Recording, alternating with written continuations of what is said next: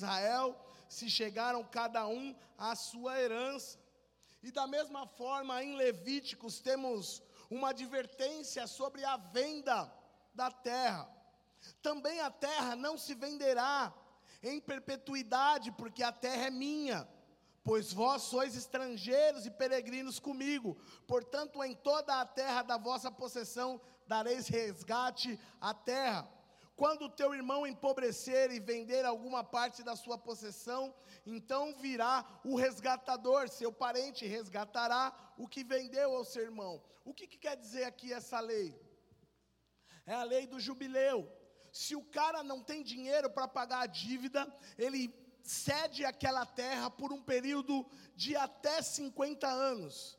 E nesse período, se ele recupera o dinheiro, ele vai lá paga a sua dívida e pega a sua possessão de volta. E se passa esse período, ele não tem dinheiro, condições, um parente pode ir lá e resgatar essa terra de volta. Caso contrário, passando os 50 anos, entra o período do jubileu. Então o cara precisa devolver a herança para aquela família. Então, a herança recebida da família era algo importantíssimo sobre a nação de Israel, era algo invendável, era inegociável, não tinha como o cara se desfazer daquilo porque era algo recebido do Senhor. E por essas razões Nabote disse que se vendesse a sua vinha, ele estaria pecando contra o seu pai e contra uma ordenança de Deus. Além disso, as videiras tinham uma vida longa e possivelmente que essa vinha, ela tinha sido cultivada pelo seu pai, tendo assim um valor sentimental incalculável. Era o legado da geração passada que Nabote tinha que deixar para a geração futura. Então, na, certamente na cabeça de Nabote, ele pensava: meu pai trabalhou tanto para construir essa vinha, para cultivar, e eu quero deixar essa herança para os meus filhos, para que eles também deem continuidade àquilo que meu pai construiu. Então eu não vou negociar, eu não abro mão dessa vinha. E detalhe, Acabe também era israelita e as mesmas leis que regiam a vida de Nabote também regiam a vida de Acabe. Mas o mesmo escolheu transgredi-la. Ele simplesmente tinha interesse em pegar aquela vinha para ele. Então agora nós entendemos mais facilmente porque Nabote não aceitou uma quantia em dinheiro ou um terreno maior até se ele escolhesse, pois o rei tinha poder para lhe dar o que ele pedisse. Nabote, ele era temente a Deus, ele sabia que a sua vinha era a sua herança no Senhor, sua alegria, sua comunhão com Ele. Estas coisas não estão à venda e não podem ser avaliadas por dinheiro algum. Então o rei Acabe, por não conseguir aquilo que queria, foi chorar para sua esposa Jezabel, que buscou um jeito para que o seu marido possuísse aquela herdade. E é legal dizer que Jezabel, ela não era da nação de Israel. Acabe ele fez tudo aquilo que era contrário às leis do Senhor, ele transgrediu as leis do Senhor em vários sentidos, inclusive casando com uma mulher de outra nação que adorava a outros deuses. E o que eu quero dizer? Que só existe Jezabel se houver um Acabe. Jezabel, ela só atua na vida das pessoas se houver algum acabe, que é aquele que transgride as leis do Senhor, que é aquele que dá a, a, a brecha para que esse espírito atue sobre a vida.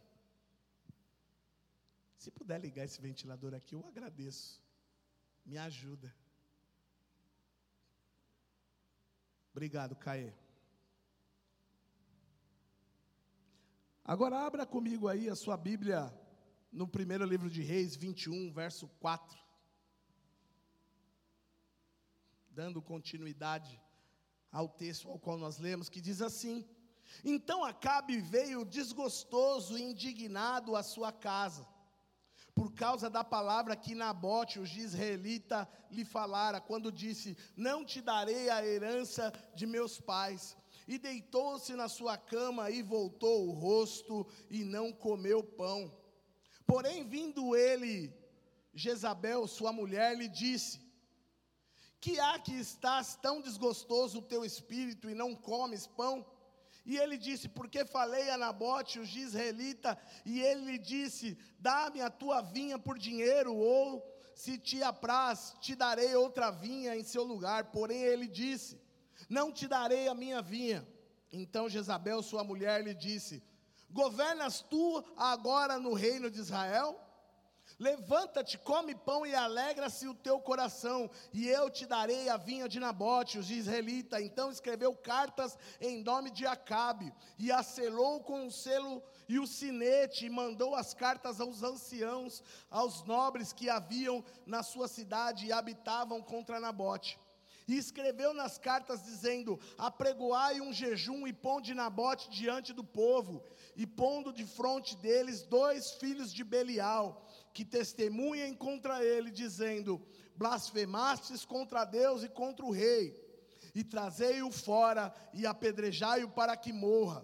E os homens da sua cidade, os anciãos, os nobres que habitavam na sua cidade, fizeram como Jezabel lhe ordenara, conforme estava escrito nas cartas que lhe mandara. Apregoaram um jejum e puseram na bote diante do povo. Então vieram os dois homens, filhos de Belial, e puseram-se de frente dele, e os homens, filhos de Belial, testemunharam contra ele, contra Nabote, perante o povo, dizendo: Nabote blasfemou contra Deus e contra o rei. E o levaram para fora da cidade e o apedrejaram e morreu. Então mandaram dizer a Jezabel: Nabote foi apedrejado e morreu. E sucedeu que, ouvindo Jezabel que já fora apedrejado Nabote e morrera, disse a Acabe: Levanta-te e possui a vinha de Nabote, o gisraelita, a qual te recusou dar por dinheiro, porque Nabote não vive, mas é morto. E sucedeu que, ouvindo Acabe que Nabote já era morto, levantou-se para descer para a vinha de Nabote, o gisraelita, para tomar posse dela. Até aí, por enquanto. A promessa de Jezabel para Acabe é que ele daria, que ela lhe daria a vinha. E você pode perceber que aquele homem, que era um rei, o sacerdote daquela nação, ele foi chorar para a esposa, que aquele homem não havia lhe dado ou vendido a sua vinha. Ele sendo rei, ele poderia ter o direito de possuir qualquer terra sobre Israel, mas ele queria justamente aquele, aquela que ele não podia possuir. Então, Jezabel, a sua esposa, ela trama um plano, e nesse plano, ela toma o lugar do seu marido, ela vem, escreve cartas aos anciãos e sela com um anel do rei. O anel, o sinete do rei, ele representa a autoridade e a sua identidade real. Porque no anel estava ali o brasão da família, e através desse brasão ele selava todas as, rei, as leis daquela cidade, daquela nação. Então Jezabel ela toma para si a autoridade e a identidade de Acabe. Uma mulher sem temor, sem sabedoria de Deus, ela torna-se assim culpada pela morte arranjada de Nabote. E aonde eu quero chegar isso, trazendo para a nossa igreja? Nós temos que vigiar como cristãos para que nós venhamos, não venhamos dar ouvidos a Jezabel. Jezabel é, representa o, próximo, o próprio inimigo das nossas almas, Satanás. E se nós não vigiamos, nós damos essa autoridade para que ele possa nos conduzir ao erro. Quando nós pecamos, nós estamos dando a legalidade ao inimigo para agir em nossas vidas. O sinete, ele é o selo, ele é a autoridade. Se nós permitirmos que esse espírito maligno haja em nosso meio, nós perdemos essa autoridade delegada por Deus sobre as nossas vidas. E também perdemos a nossa identidade de filhos. E falar em ceder autoridade é simplesmente quando nós permitimos o pecado habitar em nós. E pecado não tem pecadinho ou pecadão, pecado é pecado e a legalidade ela entra de diversas formas em nossas vidas. A legalidade ela pode entrar na sua vida simplesmente quando o telefone toca no seu escritório e você atende, a pessoa pergunta: o seu chefe está? E você fala: não, ele não está. E ele está em pé atrás de você, fala que eu não estou. É aquela mentirinha, não, era só para, porque eu não podia atender. É aquela caneta que você na reunião pega sobre a mesa, ou coloca no bolso, ou põe na bolsa da esposa. São simples detalhes. Aquele meio quarteirão, nossa, eu vou ter que dar a volta no quarteirão inteiro. Não, vou aqui, na contramão, meio quarteirão, rapidinho. Não vai atrapalhar em nada. Ninguém está vendo. Mas Deus está vendo. Ele é onisciente, Ele é onipresente, Ele é onipotente, Ele está em todos os lugares, Ele sabe todas as coisas. Ele já conhece a intenção do seu coração antes mesmo de você executá-la. Então são nesses pequenos detalhes que o inimigo ele age sobre as nossas vidas. Nabote sabia da sua herança e não negociou por preço algum, e foi morto por conta disso. Você está disposto a morrer pela sua herança? E quando eu falo de herança, eu falo que nós somos a vinha do Senhor. A igreja de Jesus Cristo sobre a terra, ela é a herança deixada para nós. E todas as vezes quando nós transgredimos, nós colocamos essa vinha à venda. Ou nós entregamos de mão beijada ao maligno.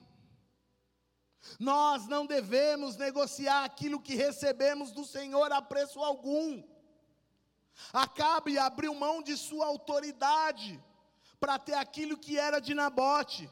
E quantas pessoas se vendem dentro e fora das igrejas para ter o que é dos outros? É fama, é sucesso, poder, autoridade, influência, cargos. Porque invejam aquilo que é dos outros não buscam a capacidade própria de construir a sua própria herança. É aquela puxadinha de tapete para poder alcançar um cargo na empresa. É aquela falácia dentro da igreja para derrubar líderes, para derrubar servos, homens e mulheres de Deus porque não buscam a sua própria capacidade de construção, desejam aquilo que é dos outros. Nesse momento eu quero falar um pouco sobre a esposa de Acabe. que é a grande arquiteta por trás de toda essa malignidade que aconteceu. Jezabel. Ela era conduzida por um espírito maligno que perdura até os dias de hoje, tentando implantar as mesmas coisas do passado na igreja atual. Tentando matar homens e mulheres de Deus. O espírito de Jezabel, ele vem para paralisar o profético vem para impedir que a igreja de Jesus se propague sobre a terra. E eu afirmo que esse espírito maligno atua até os dias de hoje baseado na palavra de Deus. Pois quando vamos ao livro de Apocalipse, vemos Jesus repreendendo a igreja de Tiatira por permitir que esse espírito, esse mesmo espírito, atuasse no meio da igreja. Está lá em Apocalipse 2, 20, coloca para mim no telão.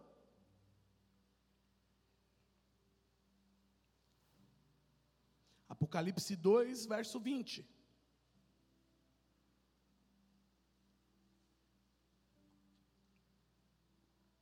Não, culto de casais é sábado que vem.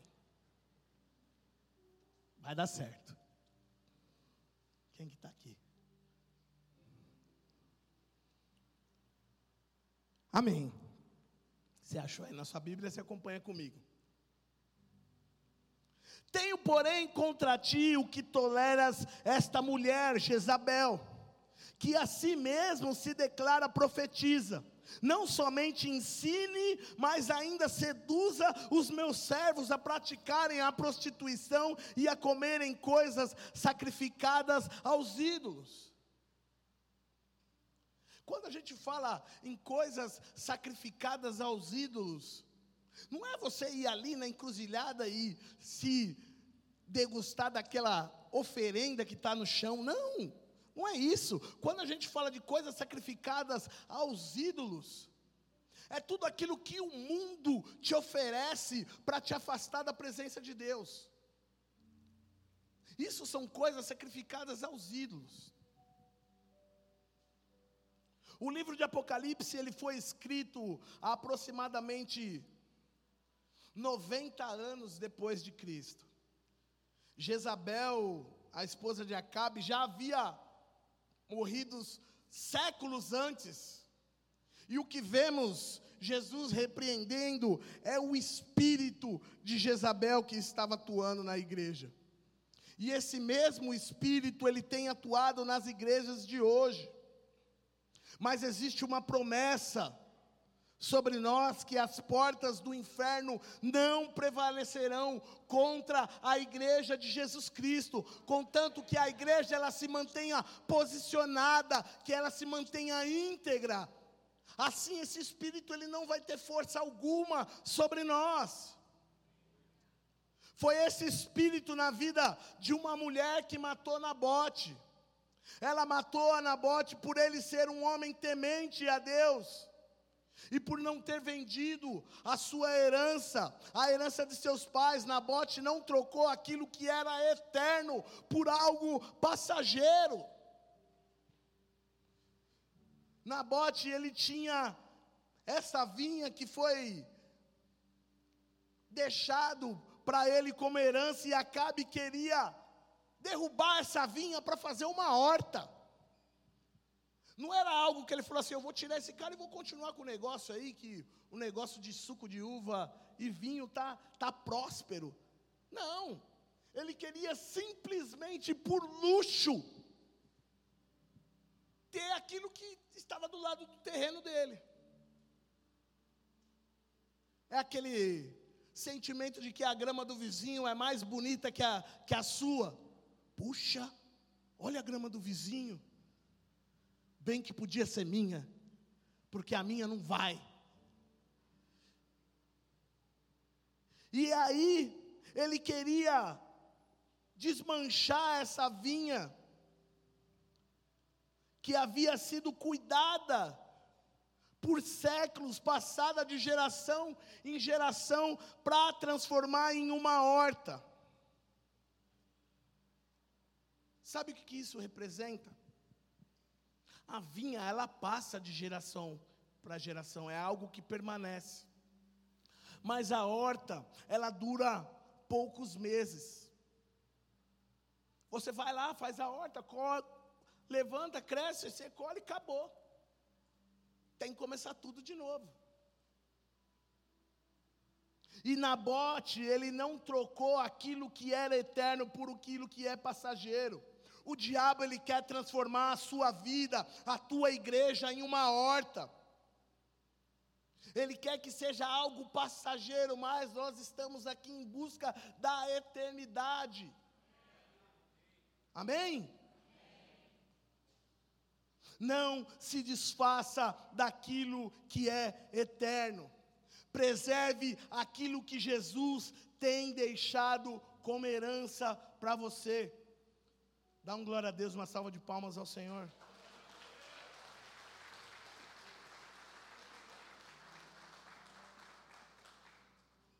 O inimigo sempre tem proposta melhor para todos. São propostas rentáveis. Quantas pessoas têm deixado a vinha do Senhor para cuidar dos seus próprios negócios? Outros deixam a vinha do Senhor por conselho de pessoas incrédulas. E tem até pessoas dentro da igreja que se tornam hortas em vez de vinha. Mas esse é um tema para uma outra ministração. E assim o inimigo ele vem incessantemente tentando paralisar a obra do Senhor sobre essa terra. Agora eu quero conectar essa passagem com o Novo Testamento, mais especificamente com Jesus. Abre comigo a sua Bíblia em Mateus, Evangelho de Mateus 21, a partir do verso 33.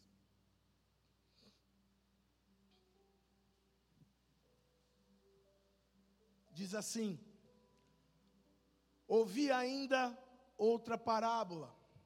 Houve um homem, pai de família, que plantou uma vinha e circundou-a de um valado, e construiu nela um lagar, e edificou uma torre, e arrendou-a a uns lavradores.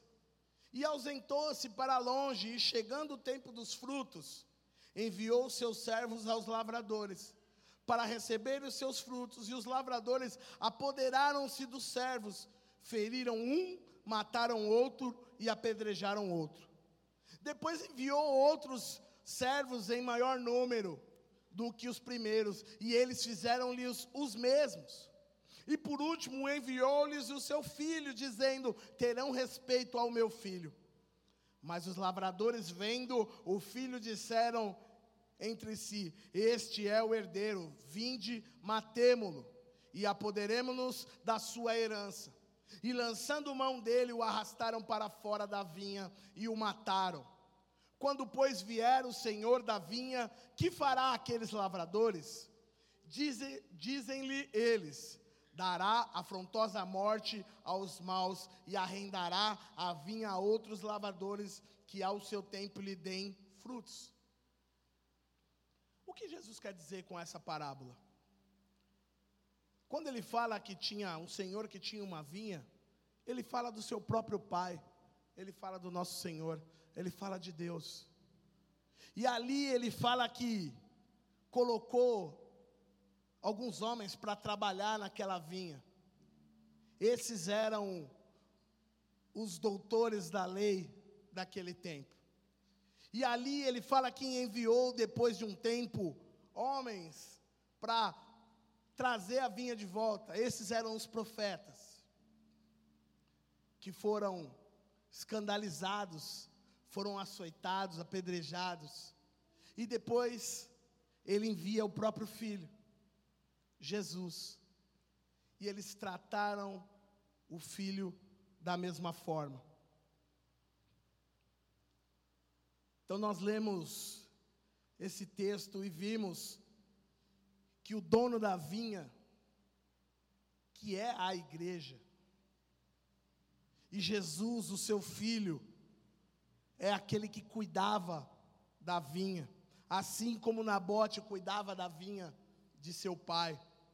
Vemos Jesus se declarando o cuidador da vinha de seu pai. E assim como Nabote, ele foi acusado por falsas testemunhas e por um júri de anciões com poder, mas sem caráter. E ambos foram mortos e condenados por aqueles que queriam tomar para si a vinha. O crime por que Jesus foi falsamente condenado foi de pecar contra Deus e contra o rei, assim como Nabote.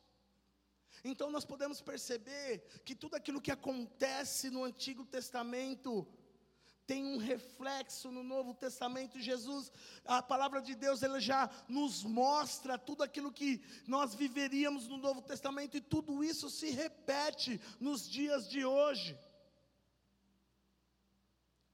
Os fariseus que mataram a Jesus, segundo as suas próprias palavras, sabiam que ele era o filho e que a vinha não podia ser vendida, mas eles queriam aquilo para eles. Eles queriam ser os donos da igreja. Sabe por que eu fiz esse paralelo entre a vinha de Nabote e Jesus?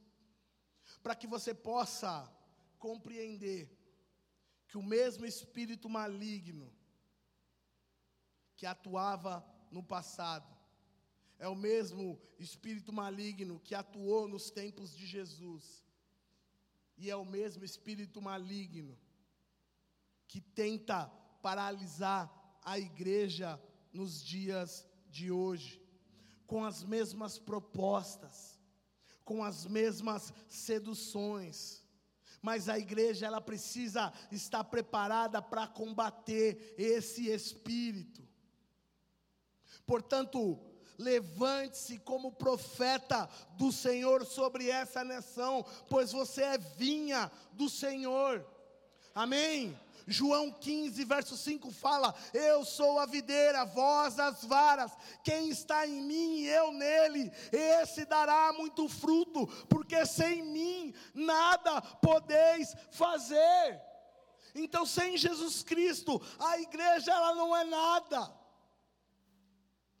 Então não adianta você querer ser um, um cacho de uva mais bonito que o outro, porque nós estamos enxertados todos na mesma videira. Aos pés da cruz o terreno é plano. Não é porque eu estou aqui sobre esse altar que eu sou melhor que alguém aqui, não. É só uma questão de logística para que vocês possam me ver melhor ao ministrar essa palavra. Só isso mas todos nós somos filhos. Então não adianta eu querer ser mais que alguém, não adianta eu querer sobrepor sobre alguém, porque isso vai ser cobrado no dia do juízo, e eu vou prestar conta de todas essas coisas, assim como cada um aqui. Jezabel, ela atraiu para si as mesmas condenações que ela impôs sobre Nabote. Deus ele, ele envia o seu servo Elias, que significa Jeová é Deus, para pronunciar o juízo sobre Acabe e Jezabel. Então, sabe como você combate Jezabel? Com o profético. Sabe como você combate Jezabel? Com palavra, com Bíblia, com relacionamento com Deus. Você só vai combater esse espírito a partir do momento que você se posicionar como homens e mulheres de Deus. Posso ouvir um amém? Dá uma salva de palmas ao Senhor.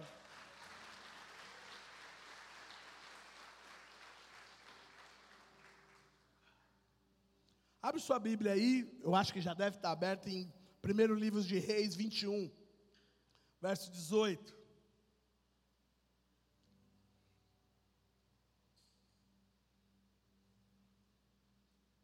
Diz assim: Levanta-te, desce para encontrar-te com Acabe, rei de Israel, que está em Samaria, eis que está na vinha de Nabote, aonde tem descido para possuí-la.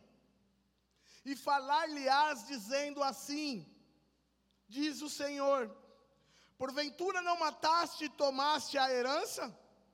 Falar-lhe-ás mais, dizendo: Assim diz o Senhor: no lugar em que os cães lamberão o, o sangue de Nabote, lamberão também o teu próprio sangue.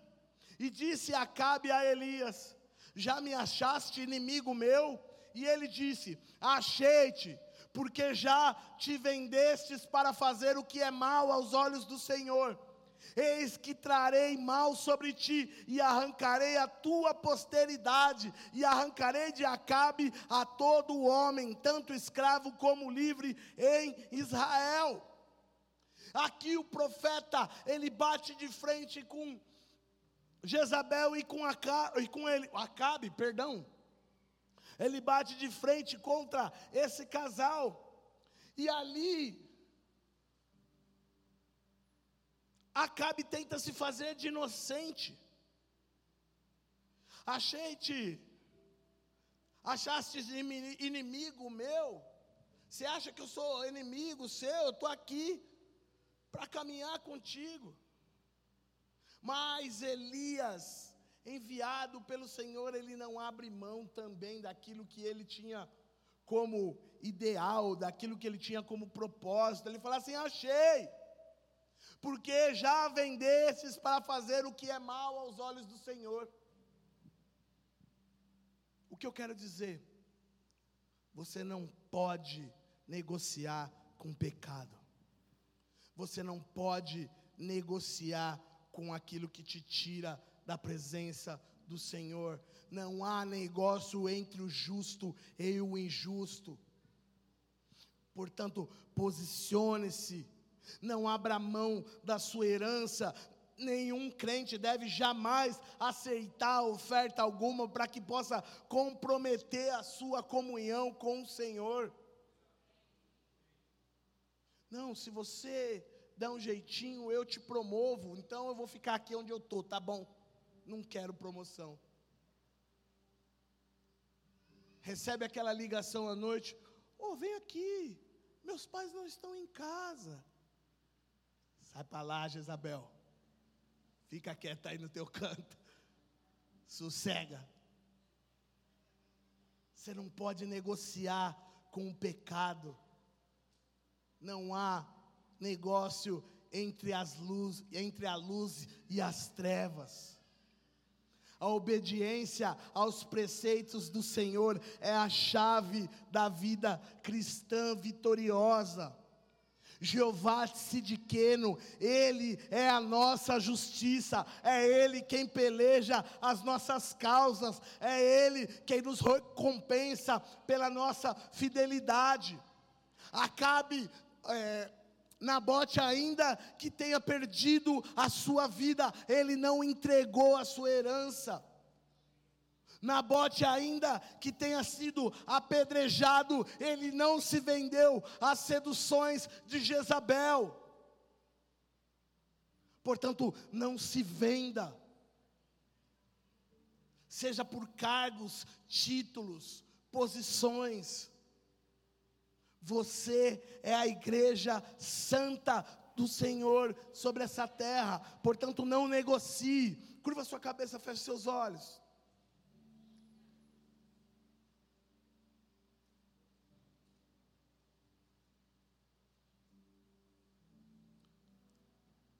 Lá em João 15, a palavra diz assim: Eu sou a videira verdadeira, e o meu pai é o lavrador.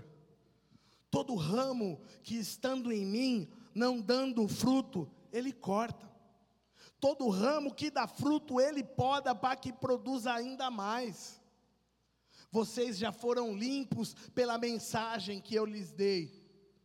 Permaneçam em mim e eu permanecerei em vocês. Pois assim como um ramo não pode produzir fruto se não estiver na videira, você também não poderá produzir frutos a menos que permaneça em mim. Sim, Eu sou a videira, vocês são os ramos. Quem permanece em mim, eu nele, produz muito fruto. Pois sem mim vocês não podem fazer coisa alguma.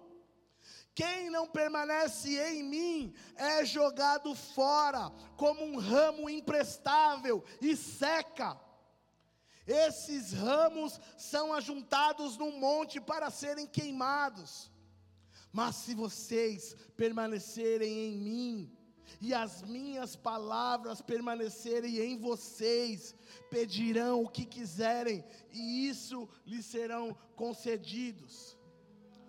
Quando vocês produzem muitos frutos, trazem grande glória ao meu Pai e demonstram que são meus discípulos de verdade.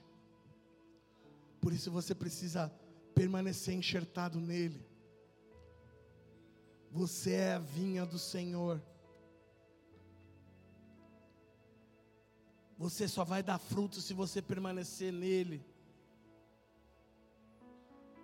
Preserve a sua vinha.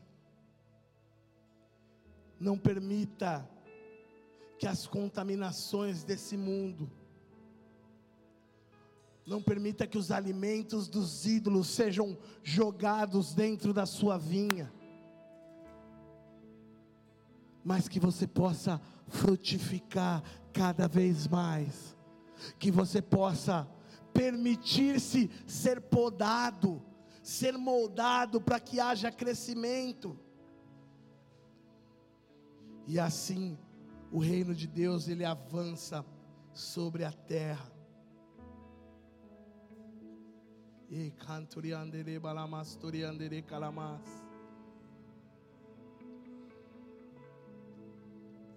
Vem Espírito Santo de Deus.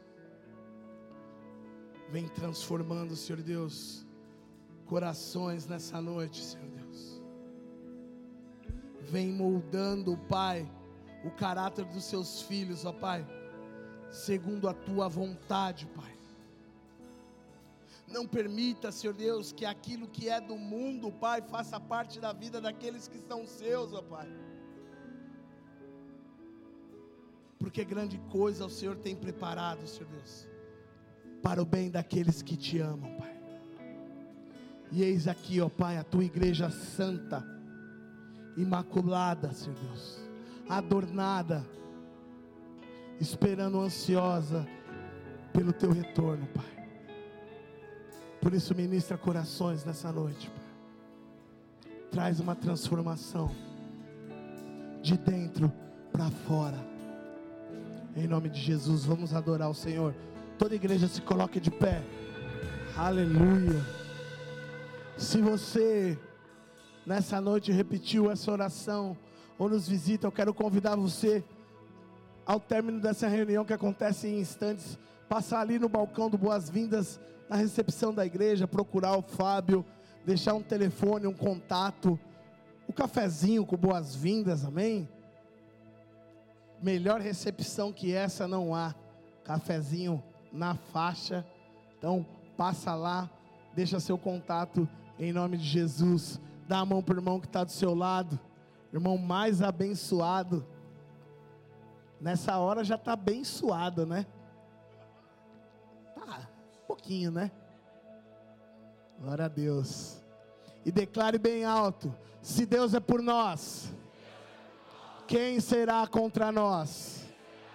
O Senhor é o meu pastor, e nada me faltará. Oremos todos, Pai nosso